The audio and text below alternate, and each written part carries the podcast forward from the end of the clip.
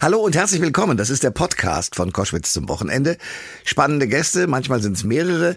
In diesem Fall ist es genau einer, den ich mir eingeladen habe zu einer Weihnachtssendung bei Radio Nordseewelle und bei Hitradio Antenne 1. Rick Cavanian. Man kennt ihn als Ensemblemitglied von der Bully Parade, aber der ist natürlich auch solo unterwegs, hat Filme gedreht, äh, macht eigene Aktionen. Man lacht sich tot, wenn man ihn beispielsweise beim Bühnenprogramm sieht. Ich habe ihn ein paar Mal gesehen in Berlin. Großartiger Mensch, der aber im Privaten ein sehr zurückhaltender fast schüchterner Mensch ist. Also zwei Seiten eines großartigen Künstlers.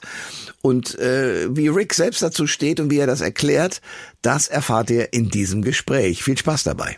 Der Thomas Koschwitz Podcast. Ihr hört Koschwitz zum Wochenende äh, und es ist ein Weihnachtsgeschenk, das ich mir persönlich gemacht habe, einfach indem ich diesen Mann, der bei, was weiß ich, bei dem Schuh des Manitou der Grieche war. Traumschiff zur Preis, Eieiei, Jens Maul, Jim Knopf, da spielt der Zwölf Räuber, äh, Jim Knopf und die Wilde 13. Auf der Suche nach der hinreißenden Herzelinde oder auch, äh, ich habe Beckenrand Sheriff, Kleinohrhasen, es gibt gibt so viele Rollen, wo ich nicht mehr kann und mich äh, irgendwie mit Tränen in den Augen wegdrehe vor Lachen. Und all das hat gemacht Rick Cavanian und der ist jetzt da. Herzlich willkommen, mein Lieber. Vielen Dank für die Einladung. Ich habe gedacht, wir sind auf dem Weihnachtswochenende unterwegs ähm, und deswegen muss ich natürlich erstmal hören, wie, wie feiert ihr Weihnachten? Feiert ihr überhaupt Weihnachten traditionell? Wie ist das für dich? Wann war, erinnerst du dich an dein erstes Weihnachten? Oh, das ist eine richtig krasse Frage. Mein erstes Weihnachten. Ich, also bei mir ist es ja so, also als ich, bin, als ich in München groß geworden bin, da war ja meine Mutter, meine Großmutter und mein Vater. Das sind ja alles Armenier in Bukarest gebürtig. Meine Großmutter nicht, die ist, glaube ich, sogar in Anatolien geboren. Ich bin mir gar nicht sicher. Auf jeden Fall, bei uns wurde immer, waren, wir sind gemeinsam in die Kirche gegangen. Mhm. Und dann sind wir mit so einer Kerze zurückgekommen, die war dann schon abgebrannt, weil bei mir ist irgendwie, keine Ahnung, halten Kerzen nicht lange. Dann wurde ganz schnell zu Abend gegessen. Dann war, nee, warte mal, wann war denn Bescherung nach dem? Nee, vor dem Essen war Bescherung. Das habe ich ja gar nicht ausgehalten. Und mein ja. Vater wollte nicht, dass ich quengel. Ja. Dann habe ich schnell ausgepackt. Dann hat mein Vater sehr, sehr viel gegessen. Und wir mhm. haben alle viel gegessen. Und das war's dann. Es war irgendwie, wie soll ich sagen, praktisch, sehr unkompliziert. und ähm, ich habe keine schlechte Erinnerung. Aber es ist ja, es hat sich jetzt gewandelt, muss ich sagen. Weil, ah. wie du ja weißt, bin ich mit einer hessischen Frau verheiratet. Ja. Und jetzt ist es so in den letzten 21 Jahren, dass ich einfach gibt's bei uns gibt's halt Pude oder bei meiner Schwiegermutter so. gibt's schön Pude und da wird da wird das mit Weihnachtsbaum und der Schwiegerpapa baut einen fantastischen Baum und also nicht baut, aber stellt ihn auf und hm. schmückt ihn. Das ganze Haus ist liebevoll dekoriert. Das ist das ist schon das ist eine ganz ganz tolle eigene liebevolle Hausnummer. Ja. Sehr schön. Und ähm, das erste, ich meine, du musst natürlich ein gewisses Alter erreicht haben, aber ich denke mal so mit zehn erinnert man sich dran an das erste wirklich faszinierende faszinierende Weihnachtsgeschenk? Puh, das, das ist Thomas, ich muss gestehen, ich, ich krüme, äh, krüme sei schon, ich krame, ich, hm. ich krümte in den Krümeln, aber ja. Krümel. Ja. Ähm, was gibt's denn da? Also, also ich, ich erinnere mich, entschuldige, gerade fällt mir was ein, und zwar, ja. das war so eine, es nannte sich Dardabahn. Es war so aus Gummistücken zusammengesteckte, mm. wie, so ein, wie so ein Kurs mit einem Looping. Und da gab's so Autos, die man so aufziehen konnte, bis sie gemacht ja. haben und dann konnte man so so losgesumst Genau. Das vielleicht, ja. Ja, meine erste für mich in Erinnerung bleibende große Geschenkpackung war eine Dampfmaschine. Mein Großvater, oh. alter Physiker, oh. hat mir eine Dampfmaschine geschenkt und das ging so, man musste da irgendwelche kleinen Miniteile ähm, erhitzen und Wasser natürlich in den Tank tun und geduldig warten und irgendwann fing ein, ein Schwungrad an. ist ja irre. Ja, sich zu drehen und mein Großvater fand es sehr wichtig, mir mitzuteilen, wie wow. das jetzt funktioniert mit dem Dampf und dass der sich ausdehnt und so weiter. Wahnsinn. Und ja. Ist das auf dich abgefärbt? Ich meine, hattest du dann, warst du dann sozusagen physikalisch eingestimmt für die Zukunft? Na, oder? ich bin neugierig auf physikalische Phänomene, aber ich bin ahnungslos. Der Mann war Mathematikprofessor und wow. Mathematik und Koschwitz sind zwei getrennte Universen. zwei getrennte Universitäten. Ja, das So, Rick Avanian ist mein Gast bei Koschwitz zum Wochenende und wir sprechen natürlich über Weihnachten und das Weihnachtsfest. Darf ich dich das fragen, äh, bist du in irgendeiner Weise religiös oder gar nicht? Doch schon, aber ich glaube, das, was ich da betreibe, ist, ähm, wenn ich das so sagen darf, sehr äh, individuell und äh, ich habe größten Respekt für, für, für Menschen, die sich mit diesem Thema beschäftigen und deswegen, ja, bin ich auch mir gegenüber sehr respektvoll bei dem Thema. Ich spreche nach außen weniger drüber. Aber ich bin, ich bin, also es ist auf jeden Fall, ähm, es ist ein Thema, was mich tatsächlich beschäftigt. Ja. ja, mich beschäftigt das auch, weil ich tatsächlich kein Kirchgänger mehr bin. Das ist also nicht das meine bei mir Welt. auch nicht mehr der Fall. Ja. Hm? Aber ich glaube schon an irgendwas, weil wenn du das, die, die Welt anschaust oder die Natur anschaust, dann denkst du doch irgendwie, dass Das kann ich jetzt nicht zufällig einfach plopp gemacht haben und dann ist das so. Geht mir auch so, ja. Ja, sondern es gibt da fantasievolle und, und Dinge, wo du denkst, das ist Wahnsinn. Wann hast du, lieber Rick, für dich erkannt, äh, als Kind, als Schüler, dass du dieses Talent hast, du hast ja jetzt Hessisch drauf, dank deiner Frau, äh, Jens Maul mit Sächsisch, mit all dem. Wann hast du das als das erste Mal verstanden, dass du dieses Talent hast? Also ehrlich gesagt, ich habe das gar nicht gecheckt, bis, bis ich beim Radio war. Ehrlich gesagt, ich habe ich hab auch gar nicht so dieses Leute fragen, warst du in der Schule der Klassenclown? Null. Ich war wirklich immer, ich bin heute auch. Ich meine, du kennst mich ein bisschen näher. Ich bin jetzt kein Mensch, der den Raum betritt Nee, und sagt, okay, du bist- Freunde, jetzt geht's los hier. Ja, zap, jetzt. zap. Nee, nee, nee, ich bin eher, ich komme rein und guck erst mal und muss Ja. mich so ein bisschen mit der Situation einfreunden und ähm, äh, der, der Umstand, dass ich das gemerkt habe, ging, ging wirklich beim Radio los. Als ich mit Bully Herbig beim Radio hier in München angefangen habe, damals bei Radio Gong.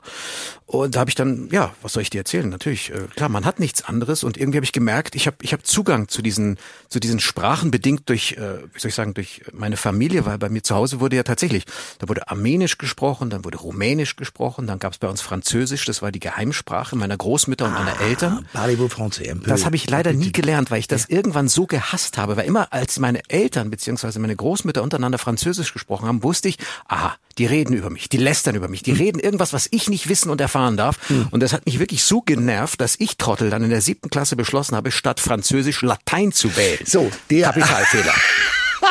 Schön dumm, Herr Karini. Ja, aber du, du sprichst wie viele Sprachen? Sechs, glaube ich. Nein, nein, nein, nein, nein. Oh, es ist sehr, sehr, äh, wie soll ich sagen, charmant. Aber nein, ich, ich, ich, äh, es ist Armenisch, Rumänisch, Deutsch und ein Englisch, ja. ja. Ähm, Na gut, aber du bist ab und zu in New York, du hast da auch gelernt. Also Ja. insofern, Englisch sprichst du auch.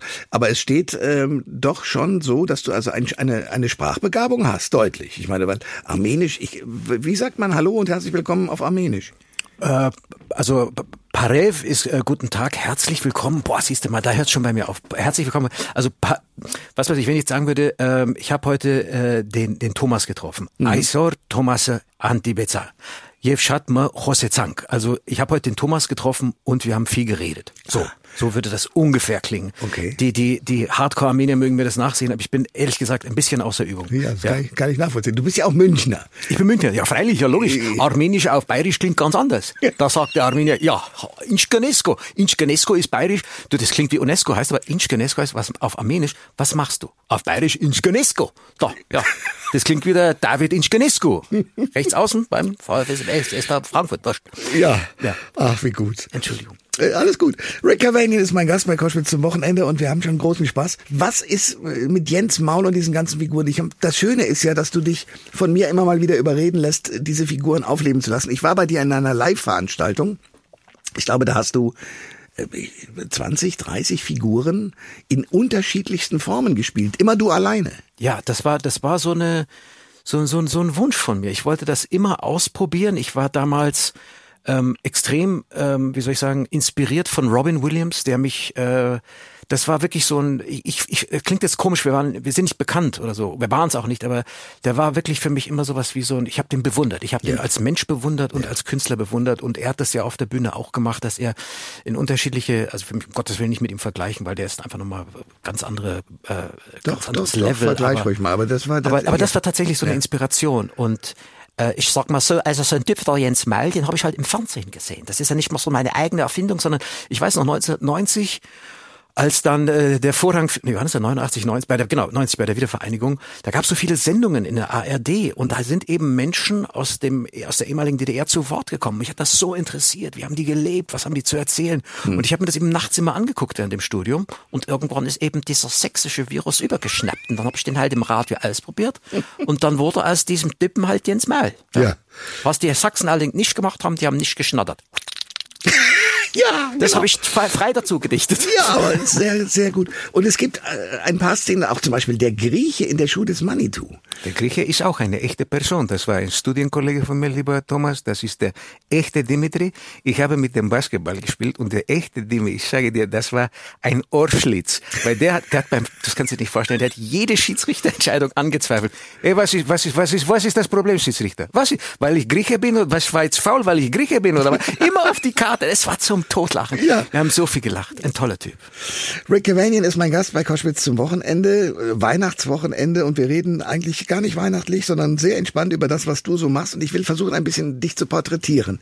Deswegen ähm, die Frage, A, wann ist das losgegangen? Wie habt denn ihr euch eigentlich, also der Bully hm. und du, äh, kennengelernt und seid dann sozusagen zu dem Entschluss gekommen, wir gehen gemeinsam in eine Radioshow bei Radio Gong damals? Oh, du, das war, also kennengelernt haben wir den tatsächlich über einen gemeinsamen Schulfreund und das war, das war 1987 in einem Fahrstuhl in einer Münchner Diskothek. Die ist damals Wolkenkratzer. Dieses Gebäude hier in Schwabing, das wurde leider dann gekappt, aber damals war es noch, ich weiß nicht, recht hoch und man konnte da wirklich über München drüber schauen. Und eines Abends sind wir da eben in dem Fahrstuhl hochgefahren, kannten uns aber nicht. Hm. Und ich stand da und er stand mir eben gegenüber, hatte einen Trenchcoat an, musst du dir vorstellen, braune Cowboystiefel mit Stahlkappen vorne drauf. Er trug drei Ohrringe, so wie damals George Michael auch, hatte eine tolle Rolle ähnlich wie Elvis, hat Kaugummi gekaut. Und plötzlich während dieser Fahrstuhlfahrt höre ich wirklich so ähnliche Geräusche wie und ich denke mir, was ist jetzt los? Das ist das Ende. Der Fahrstuhl stürzt ab. Was ist los?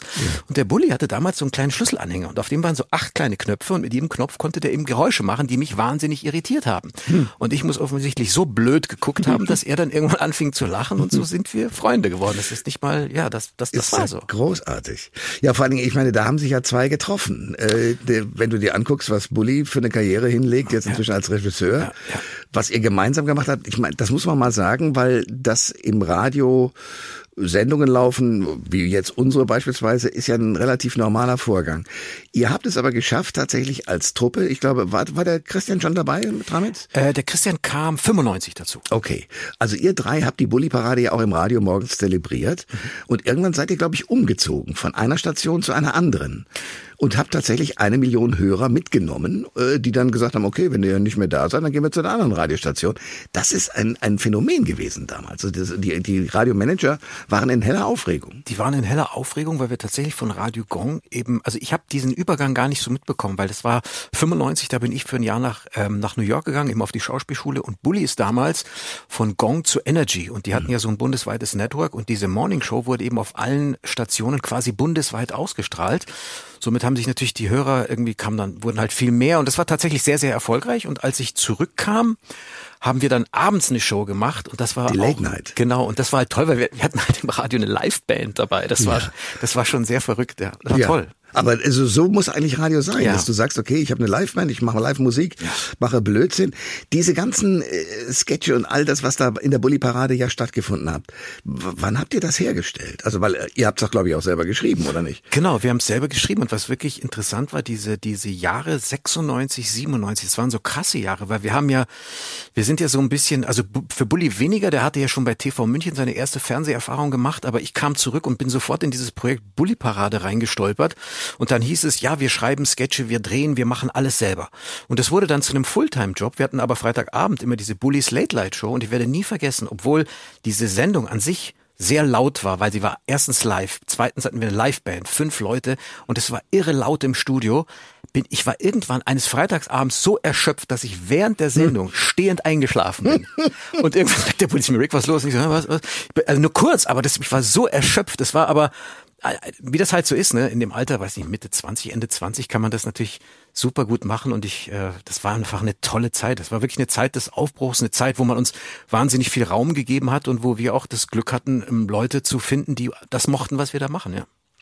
Rick Gavanian ist äh, Schauspieler, ist äh, inzwischen, ich glaube auch, du bist auch Autor. Also du, ich habe äh, von dir bzw. deinem Management gehört, du bist äh, im Moment nicht zu stören. Deswegen freut es mich sehr, dass du heute da bist. Du ähm, störst nie, Thomas. Das war Schleimer. Nein, aber für dich, ich bitte dich. Ja, ich bin ne? durch München gefahren hier, um diesen fantastischen Studio mit dir quasi live verbunden zu sein. Ja, das ist das Schöne. Aber du hast tatsächlich in einem Writers Room, so wurde mir gesagt, gesessen. Äh, ich will jetzt keine Einzelheiten hören, weil du das wahrscheinlich nicht verraten willst. Aber was tust du da? Ja, ich schreibe mit zwei Kollegen an, an einem Drehbuch, von dem wir, wir hoffen, dass wir Menschen finden, die das gemeinsam mit uns realisieren wollen. Und okay. das ist, was ich sagen kann, es ist etwas hoffentlich Unterhaltsames, etwas Komödiantisches, aber alles andere hoffe ich, das wird sich dann bald klären. Ja, ich drücke sehr die Daumen, dass das erfolgreich wird, natürlich. ja, wenn das jetzt einer hört, bitte ruft Rick Avanian an und macht endlich klar, dass das äh, Buch von ihm umgesetzt wird, Himmels wird. Rick Avanian ist mein Gast bei Koschwitz zum Wochenende. Es ist die Weihnachtsausgabe und ähm, wie, ich will ein bisschen von dir hören. Du hast zum Beispiel ähm, studiert, bevor wir jetzt auf deine New Yorker Zeit kommen, die hast du ja gerade schon gestreift. Du hast auch Psychologie studiert. Warum das denn? Du ehrlich gesagt, Thomas, eben im Nachhinein, ich, ich wollte ja wirklich, ich wollte nach der Schule, meine Mutter wollte, dass ich Anwältin werde. Ich wollte aber nach der Schule Kinderarzt werden. Mein hm. Problem war Numerus Clausus, ich hatte 2,9, mein Abi war nicht so toll und für Medizin brauchtest du irgendwie einen Einserschnitt. Das hieß, ich ewig lange warten. Dann habe ich mir gedacht, komm, äh, ich will, dass meine Eltern irgendwie nicht krumm gucken, äh, schreib dich doch mal für Politikwissenschaft ein und die braucht, also da gab es keinen NC damals 1990 und ich brauchte aber zwei Nebenfächer. Hm. Amerikanische Kulturgeschichte hat mich interessiert und bei Psychologie habe ich mir gedacht, naja komm, das, das kann doch nicht schaden. Und äh, ja, dann habe ich das gemacht und irgendwann bin ich mit wehenden Fahnen aus dem Seminar gelaufen, weil das Thema dieses Pro-Seminars, da ging es irgendwie um Helden. Und da hat mir der Professor Batman madig gemacht. Dann habe ich gesagt, das lass mich auf mir sitzen. Du kannst ja nicht Batman dekonstruieren, das ist ein Arsch offen. Ja. Und dann habe ich gesagt, so, ich gehe. Uh, kennst du, kennst du den Schmarrn selber machen? Servus. Das war, ich war voll beleidigt. So, ja, ja Batmans Schwächen. Ja. Der hat keine Schwächen, du Ratte. Batman ist mein Vorbild. Naja, auf jeden Fall mit Psychologie. Ja, so war das mit Psychologie. Und ich mhm. habe dann tatsächlich, ich hab neun Semester Politik studiert, sieben Semester in München bin durch die äh, Zwischenprüfung gerasselt, dann bin ich noch äh, zwei Semester nach Augsburg, habe dort nochmal die Zwischenprüfung probiert. Es hat wieder nicht geklappt und mhm. nach neun Semestern saß ich etwas traurig und geknickt bei Bully in seinem kleinen Büro und Bully sagte zu mir, Rick, mach was Bodenständiges, mach Comedy. Und dann habe ich gesagt, okay, wenn du das sagst. Und es ist nicht mal, es ist, weißt du, es klingt jetzt kokett im Nachhinein, aber es war tatsächlich so. Ich werde diesen Tag nie vergessen.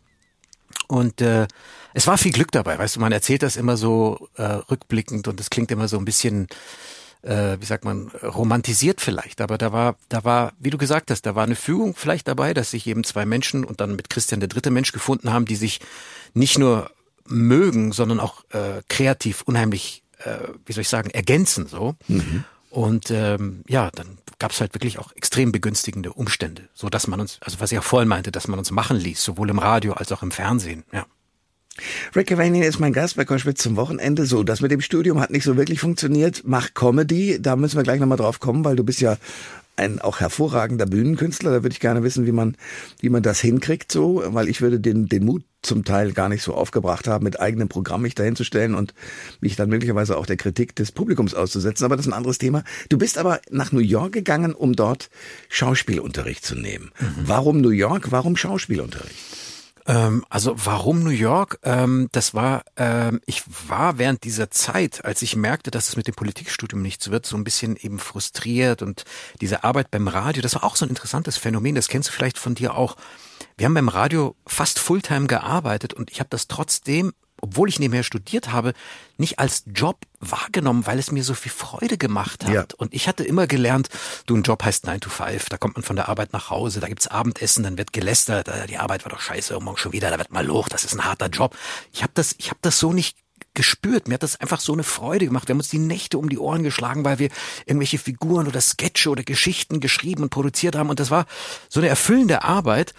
Und ähm, zu der Zeit ähm, hat irgendein Kumpel zu mir gesagt, wieso gehst du nicht auf die Schauspielschule? Dann habe ich gesagt, ich bin jetzt 24, wenn ich auf die Schauspielschule gehe, will ich vielleicht 28, 29, werde mich mit 30 noch haben. Und dann hatte der mir eben von der Schauspielschule in New York erzählt. Da kannst du hingehen, drei Monate, da kannst du aber auch zwei Jahre hingehen. Dann habe ich gedacht, ja gut, aber was kostet das denn? Und dann habe ich da irgendwie hingeschrieben, dann haben, mir gedacht, haben die mir geschrieben, das kostet 6.900 Dollar. Das wow. war 1994. Wow. Und da ich gesagt, puh, das ist ein Haufen Geld, das verdient sich beim Radio nicht so leicht. Dann habe ich meinen Vater, und das war sehr skurril, habe ich irgendwann zu meinem Vater gesagt, eines Abends, das hatte ich bis zu dem Zeitpunkt ehrlich noch nie gefragt. Sag mal, Papa, wollen wir heute Abend vielleicht gemeinsam essen gehen? Wir waren zu dem Zeitpunkt noch nie gemeinsam essen gehen, ge gewesen. Und mein Vater hat mich ganz krumm angeguckt und gesagt, was will mir der Junge jetzt erzählen? Das sieht nicht gut aus. Okay, gut, wohin gehen wir? Wir gehen zum damaligen Jugoslawen. Dann sitzen wir da beim Jugo und ähm, essen und ich sag zu meinem Vater, ähm, du, folgendes, ich, ähm, boah, das hat mich, ich weiß echt, das hat mich extreme Überwindung gekostet, weil ich einfach nicht wusste, wie der reagiert. Und dann sage ich zu ihm, du, ich würde gerne ähm, für ein Jahr nach New York auf die Schauspielschule gehen. Und dieser Satz, der war schon, ich war schweißgebadet. Du, dann guckt er mich an, Thomas, ganz konzentriert und sagt zu mir, Junge, das ist eine hervorragende Idee. Und ich sagte, bitte was? Und ich dachte, der, der macht einen Witz. Ich dachte wirklich, das ist jetzt, der verarscht mich. Ja.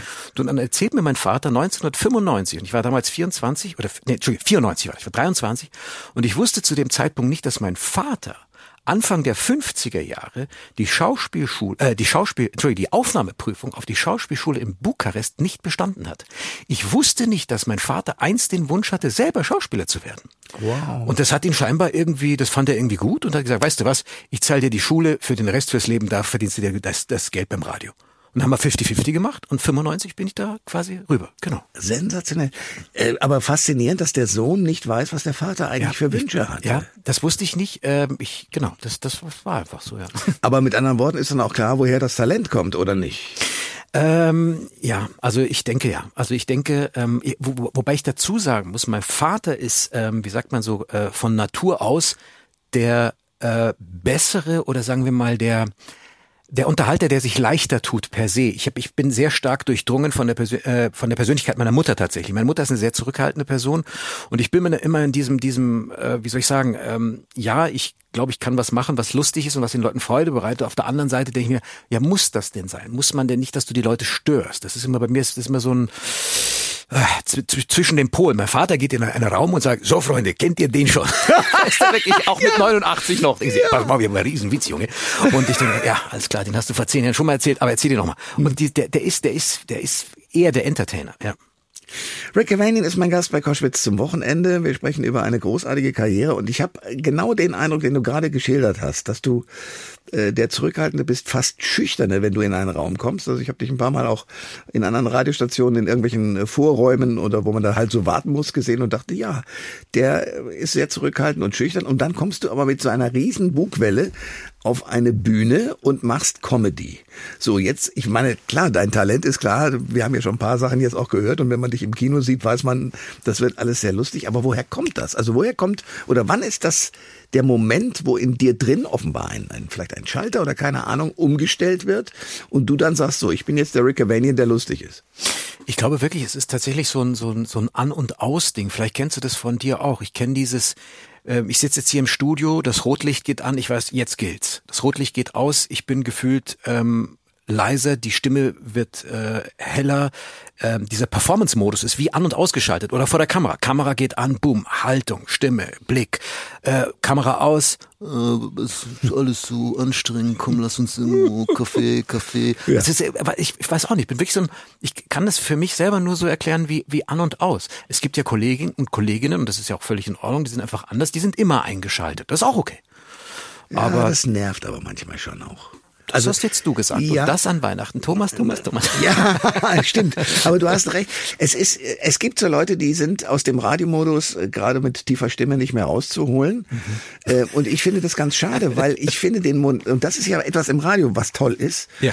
Äh, ein Kollege, den ich sehr geliebt habe, der leider ein paar Türen falsch abgebogen hat, ist Elmi, Emma Hörig. Oh, den ja. habe ich im Radio gehört mhm. und dachte, wie großartig. Mhm. Und dann habe ich ihn irgendwann mal, weil ich im, im SWR zu tun hatte, ähm, damals damals hieß es noch SWF, äh, begrüßt im Studio und hatte einen schüchternen Mann vor mir. Mhm, ich habe ich hab ihn im Fernsehen dann ja auch als Kollegen gehabt, der hat ja sozusagen dieselbe Sendestunde bei Sat 1 damals. Mhm. Auch da drehte er gewaltig auf, aber wenn du den privat getroffen hast, war das ein sehr zurückhaltender Mann. Und das ist ja genau der Reiz des Radios, dass Leute eben sich zum Westernhelden aufspielen ja. können, aber nur mit der Stimme. Eben nur mit der Stimme, Thomas. Und genau das ist der Punkt. Weißt du, wenn Leute, wenn ich die ganze Zeit so reden würde, dann würden sie mir vielleicht die Tür einlaufen und sagen, wieso macht der Schuld und Brückner gleichzeitig nach? Aber das ist, aber das ist, genau das Ding ist es, ja. Ich sehe das rote Licht und weiß, jetzt gilt's. Wenn das rote Licht wieder aus ist, bin ich total erschöpft. Dann brauche ich Bananen, dann brauche ich Kakao, dann brauche ich Kaffee. Ich bin, das, es, es vereinnahmt nicht. Das ist nichts. Du wirst lachen. Ich sitze hier und schwitze. Es ist für mich jetzt, obwohl ich obwohl du mir vertraut bist, obwohl ich dich als Mensch und als, als Radiomensch so schätze und liebe, ich, das strengt mich total an, was wir gerade machen. Ich schwitze. Es ist wirklich so. Okay. Ich mache es mit Freude und ich bin, ich, ich, ich, ich weiß es sehr zu schätzen, aber es ist was, es ist wie, es ist wie eine, wie eine Performance, wie ein Lauf. Ich bin, ich bin jetzt im Laufmodus, ja. Mhm. Aber was ist mit dem Adrenalin? Weil ich habe eines beobachtet, je anstrengender es wird, gerade mit, mit schwierigen Gesprächspartnern und dann ist das Adrenalin hoch, mhm. äh, bist du aber hinterher doch sehr beflügelt, oder nicht? Ich bin total beflügelt, total. Ich fahre, ich fahr, ich bin mit 30 in die Innenstadt gefahren. Ich bin mit, ich werde mit 200 zurückfliegen.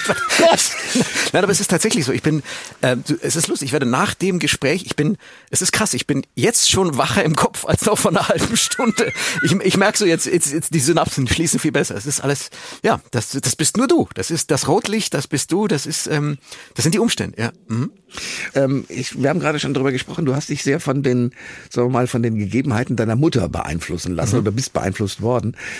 Wie war das denn im Elternhaus? Also wie gehen die jetzt auch mit dem berühmten Rick Cavanian um? Ähm, ähm, das ist ganz interessant. Ähm, für meine Mutter war meine Mutter war ähm, eine eine eine sehr ruhige, eine sehr liebevolle Frau, die, als sich der, als sich dieser Erfolg ergab, war das, war das der Stolz der Mutter. Ich weiß noch, ähm, der Schuh des Manitou wurde, glaube ich, ein, zwei Mal in New York gezeigt auf so Sondervorstellungen. Und da war sie im Kino und da rief sie mich danach an. Und das war wirklich sehr süßes Telefonat, werde ich nie vergessen. Das war die Stimme einer glücklichen und stolzen, aber auch bescheidenen Mutter, die mich damals schon angehalten hat, zu sagen, Junge, das ist gut und schön, aber vergiss bitte nicht, wo du herkommst. Mhm. Vergiss bitte nicht, was dir deine Mutter mit auf den Weg gegeben hat. Und, ähm, und für meinen Vater, der ist halt in jedes Lokal gegangen, sagt, beim Griechen, kennen Sie meinen Sohn, der ist Grieche, der macht Sie nach. Haben Sie das schon mal gesehen? Ja, ja, ja. Jetzt, wo Sie wissen, dass ich der Vater bin, gibt's den Kyros, äh, den Gyros aber for free, oder? Ja. Mein, Vater, ja, mein Vater genau das Gegenteil. Ah, und das ist halt so ein extremes Spannungsfeld, in dem du, äh, in dem, in dem ich groß geworden bin. Ne? Mein Vater so war die Rampensau im besten Sinne und meine Mutter, äh, Vorsicht, langsam. langsam. Mhm. Das kann auch, alles sehr, kann auch alles sehr schnell wieder weg sein. Was deine Fähigkeiten übrigens ausmacht, auch nicht nur optisch, sondern du bist ja auch ein Hübscher. Es gibt ein paar Filme, wo man richtig sieht, da, da bist du so der, du könntest auch James Bond sein. So ah ja, der Hübsche, muss ich sofort, das ist mir so peinlich, dass ich sofort hessisch babbeln muss. Das ist mir total peinlich. Ich mag's nicht, wenn du mich auf mein Äußeres ansprichst. Okay, gut, dann höre ich damit auf. Also kommen wir ich zu mach dem... mit dem Westernheld weiter, dann geht's, dann kann ich mir die Schönheit viel besser vorstellen. Ja, red weiter, ich bin der Schön, Thomas nicht darf, ich bin der Schönste. Nein, nein, nein. James, nein, nein, nein. Ach, Thomas, du merkst Verlegenheit. Ja. Ja, aber ich bin schon wieder hin und weg. Das ist sehr ja. gut. Pass auf, worauf, worauf ich eigentlich hinaus will, ist, dass deine, deine Stimme ja in, in vielen äh, Filmen zu hören ist, wo du Figuren, teilweise auch Zeichentrick, großartige Charaktere verleihst. Also wenn ich mir vorstelle, dass du Dracula spielst, und zwar mit großem Vergnügen, äh, das, wie, wie, wie bist du an so etwas herangekommen? Dracula war, ähm, also bei Dracula war es tatsächlich so. Ich war äh, zum Casting eingeladen und im Original spricht ihn ja Adam Sandler. Mhm. Und ich höre mir das so an und Adam Sandler klingt so, als ob er seinen jüdischen Onkel oder seine jüdische Tante wirklich perfekt nachmacht. Und ich denke mir, ja, puh, Heidewitzka, wie soll ich das denn ins Deutsche machen? Ich hatte keine Idee. Und plötzlich kam mir mein ungarischer Kumpel in den Kopf. Und dann habe ich so gesprochen wie mein Freund Georg und habe gesagt, Leute, hört mal zu, ich könnte euer neuer Dracula sein. In München, in Deutschland waren alle begeistert. Dann haben die die Sprachprobe, das wird tatsächlich so gemacht, bei so großen Filmen, die wurde nach Amerika geschickt und die amerikanischen Kolleginnen und Kollegen meinten, das ist unser Dracula. Und ich habe da halt, ja, das war, muss ich dir glaube ich nicht sagen, das ist für mich, eine, das macht mir wahnsinnig Spaß. Das, das hört man raus und es ist ja auch klar und die ganze Nummer ist ja auch großartig. Ja, das haben die toll gemacht. aber, aber es ist äh, vermutlich mal Schweine anstrengend, oder? Synchronisieren? Ja, es ist, es ist tatsächlich anstrengend, wobei ich äh, sehr vorsichtig sein muss, weil es gibt ja auch fantastische Kolleginnen und Kollegen, die machen das jeden Tag. Mhm. Und äh, für mich war ja so eine, so eine, so eine große Rolle, das war, das hat eine Woche gedauert und dann hatten wir das sozusagen ähm, eingesprochen und eingespielt und ähm, ja, ich, ich, ich liebe das. Aber also klar, für mich ist es, sage ich mal, anstrengender als für die Profis, ja. Rick Cavanian ist mein Gast bei Koschwitz zum Wochenende. Ich habe gelesen, ich weiß gar nicht, ob das stimmt, dass du tatsächlich auch, ich glaube, äh, war das irgendwas, äh, Titel Besserwisser oder sowas mit Bruno Jonas, dem mhm. großartigen Kabarettisten. Ja, Klugscheißer hieß es. Oder Klugscheißer ja, sogar, ja. ja. ja. Genau, mit, mit, mit, mit Bruno und damals mit der äh, Monika Gruber zusammen. Das war, das war eine sehr aufregende Zeit, weil ich damals so überrascht war, dass, sage ich mal, so ein, ein kabarettistisches Urgestein wie Bruno plötzlich in meiner Vorstellung in München auftauchte und meinte, du, das gefällt mir, was du da machst. Wollen wir nicht was zusammen machen? Ich hab da so eine Idee. Hm. Und ich so, äh, wenn Sie meinen, Herr Jonas, ich war so völlig verwirrt. Und dann kam halt noch die Monika, die, die auch so spricht und dann hast du da zwei Leute, die die ganze Zeit so reden und ich bin dazwischen und sag so, aber was kann ich denn dazu steuern? Hm. Und dann hat sich eben diese Sendung so ergeben und das hat wahnsinnig Spaß gemacht, weil das ja für mich eigentlich so der erste berufliche Ausflug, sage ich mal, so ins eher kabarettistische war. Die haben mich dann zwar schon auch so Comedy machen lassen, wie ich das so kannte, aber das war eine, eine, eine sehr tolle Zeit. Vor allem, wir hatten so Phasen, da ging es von Woche zu Woche. Das war ein sehr, sehr äh, spannender und lustiger, äh, lustiger Job und ich habe mich sehr gefreut mit den beiden. Also ich mag, mag die immer noch sehr gerne. Ja, äh, du bist ja ein Teamplayer, habe ich den Eindruck. Also ich, ich habe einen Freund, den du auch als Freund hast, nämlich Henny Nachtsheim. Von auch dem, ein Teamplayer. Äh, auch ein Teamplayer und ja, und, und äh, von Badesalz, aber du bist, spielst sozusagen mit ihm die Dollbohrer, glaube ich, heißt mhm, das Programm. Ja, genau. Ähm, äh, erstens, wie habt ihr euch kennengelernt? Und zweitens, wie ist denn das so, in andere Welten da einzutauchen? Also ich habe Henny und Gerd äh, mal auf einem Comedy-Preis vor Urzeiten, gefühlt vielleicht vor 15, 16 Jahren kennengelernt. Und das war ganz interessant, weil das war so eine Begegnung, da waren so drei, da, da wollte keiner dem anderen irgendwas beweisen, sondern das war so wie drei Menschen, die sich zufällig treffen und sich sympathisch sind. Und Henny hat, dann haben wir uns ein paar Jahre nicht gesehen und Henny hat den Fall, hatte dieses Buch eben geschrieben, Dollbohrer, und irgendwann rief er mich an und sagte, du, wollen wir uns mal treffen? Ich habe da so eine Idee.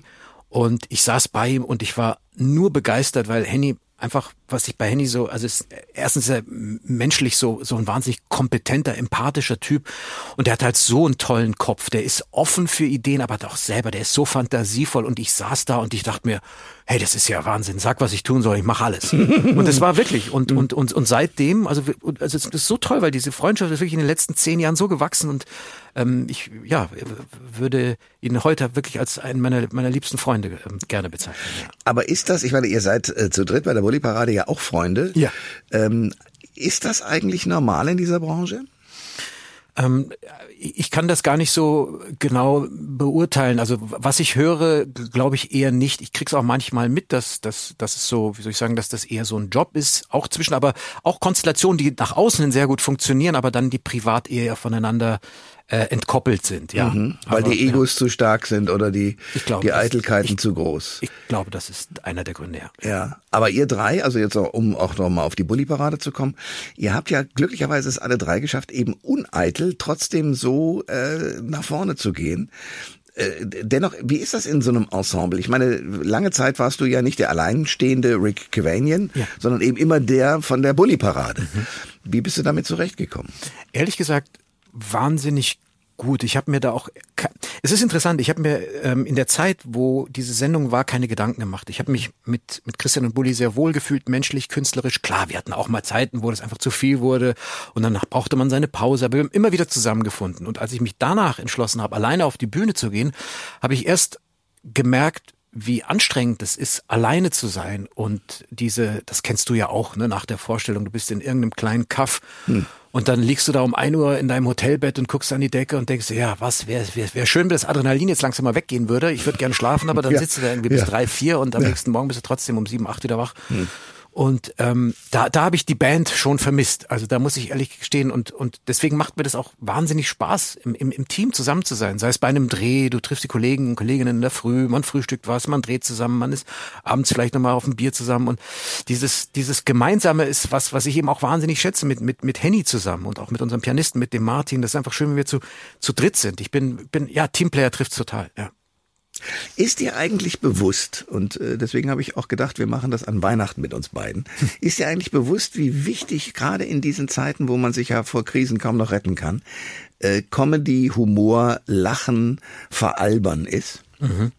Ähm, ich kann jetzt äh, fast schon frech Ja sagen, aber auch nur durch eine bestimmte Lernkurve. Vor Corona hatte ich ein Projekt, was ich sehr gerne realisieren wollte, was ich erfunden hatte, was eher ins Dramatische ging.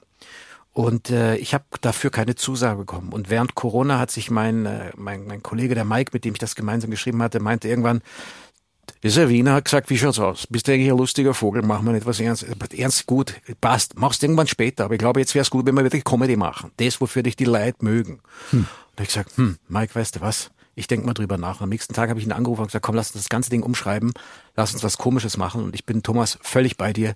Ich, äh, wie heißt so schön, Schuster bleibt bei deinen Leisten und ich bleib jetzt gerade, jetzt gerade super gerne bei, deinem, bei meinen und bei deinen Leisten.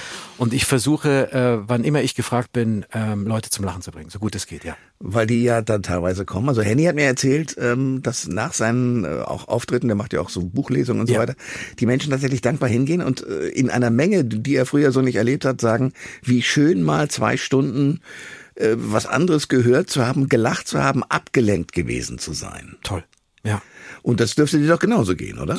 Ja, so ähnlich. Und ich bin, ähm, ich bin mir, weil du vorhin gefragt hast, wie bewusst mir das ist, und ähm, das ist gerade eben in, in dieser Zeit, die ja gefühlt immer komplizierter und immer äh, dramatischer und und ähm, härter wird, äh, ich mache mir das schon bewusst und ähm, wie gesagt, äh, ich, ich, ich versuche so gut ich kann, äh, meine, meine Mitmenschen zu unterhalten. Ja.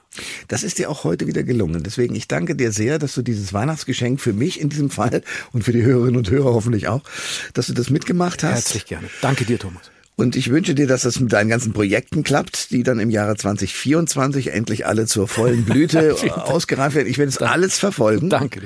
Und äh, wünsche dir jetzt einfach nur fröhliche Weihnachten. Gleichfalls. Alles, alles Liebe und Gute für dich. Danke, Thomas. Alle Informationen zur Sendung gibt es online auf thomas-koschwitz.de.